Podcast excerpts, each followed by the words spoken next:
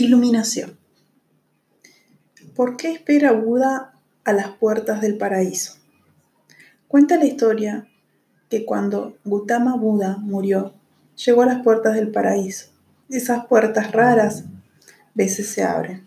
Solo una vez cada muchos siglos los visitantes no llegan todos los días y cuando alguien llega a sus puertas, todo el paraíso lo celebra.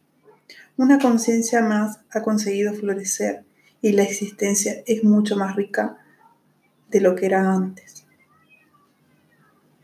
Las puertas estaban abiertas y el resto de los iluminados que habían entrado antes en el paraíso, porque en el budismo no hay Dios, pero los iluminados son divinos, por tanto hay tantos dioses como seres iluminados. Todos se habían reunido en las puertas con música, canciones y danzas querían dar la, bienvenida a Gautama Buda, pero para su sorpresa, él estaba de pie, dando la espalda a las puertas.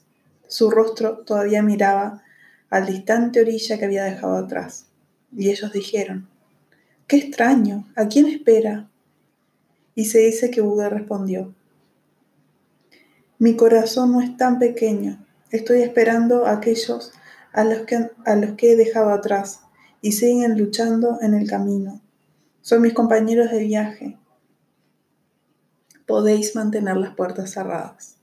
Tendréis que esperar un poco para celebrar mi entrada en el paraíso, porque he decidido ser el último en atravesarlas.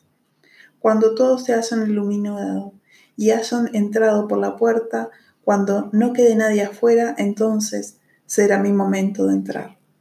Esta historia es una historia, no puede ser un hecho real. No es algo que dependa de uno. Cuando te iluminas, entras en la, en la fuente universal de la vida. No es una cuestión de elección o de decisión. Pero la historia es que él sigue intentándolo, incluso después de morir. Esta historia surgió de lo que dijo que iba a hacer el último día antes de morir, que es que los esperaría a todos. Ya no puede esperar más. Ya ha esperado mucho más de lo que le correspondía.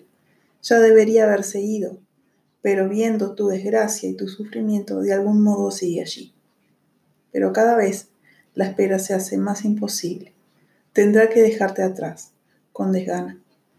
Pero te espera, te esperará en la otra orilla. No entrará en el paraíso porque hizo una promesa. No olvidéis que estaré allí esperándoos durante siglos. Pero daos prisa, no me defraudéis y no me hagáis esperar demasiado. Iluminación. Hagas lo que hagas, hazlo con profunda alerta. Entonces, incluso las mínimas cosas se vuelven sagradas. Entonces, cocinar o limpiar se vuelven algo sagrado. Se convierten en una adoración. La cuestión no reside en lo que haces, sino cómo lo haces. Puedes limpiar el suelo con un robot de manera mecánica. No tienes que limpiarlo, lo limpias. Entonces te pierdes algo precioso. Limpiar el suelo podría haber sido una gran experiencia. Te la has perdido. El suelo queda limpio, pero has dejado de ocurrir algo que podría haber ocurrido dentro de ti. Si eres consciente si estás alerta, además del suelo, tú mismo habrás recibido una profunda limpieza. Limpia el suelo con plena conciencia, irradiando conciencia. Trabaja, siéntete o camina, pero hay algo que tiene que ser un hilo continuo. Ilumina más y más momentos de tu vida con la luz de la conciencia. Deja que la vela de la conciencia arda en, en todo momento, en cada acto el efecto acumulativo de esta práctica es la iluminación. El efecto acumulativo, juntando todos los momentos, todas las pequeñas velas, devienen en una gran fuente de luz.